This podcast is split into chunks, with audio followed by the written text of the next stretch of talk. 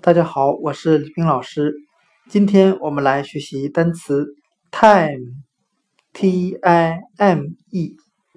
表示时间、次数的含义。我们可以用谐音法来记忆这个单词 time，t-i-m-e，时间、次数。它的发音很像汉语的抬目，抬头的抬，目光的目。我们这样来联想这个单词的含义：在古代，如果人们想要知道时间，便会抬头看一看太阳所处的位置。单词 time，t-i-m-e，时间、次数，我们就可以通过它的发音联想到汉语的抬目，抬头看一下太阳的位置，来判断现在的时间。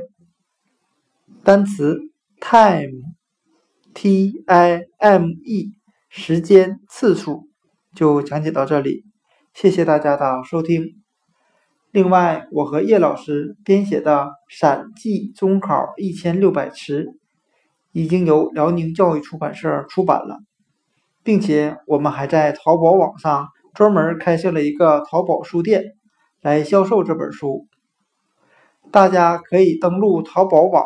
搜索“闪记中考一千六百词”，闪电的闪，记忆的记，就可找到我们编写的这本书了。我的这个专辑里面所讲的单词记忆方法，全部来自于这本书。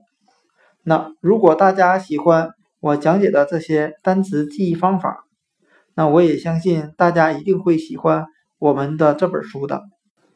我和叶老师在这里衷心的希望所有的听众能够从我们编写的这些记忆方法中受益，能够更加快速有效的记忆英语单词。今天的音频就讲解到这里，谢谢大家的收听。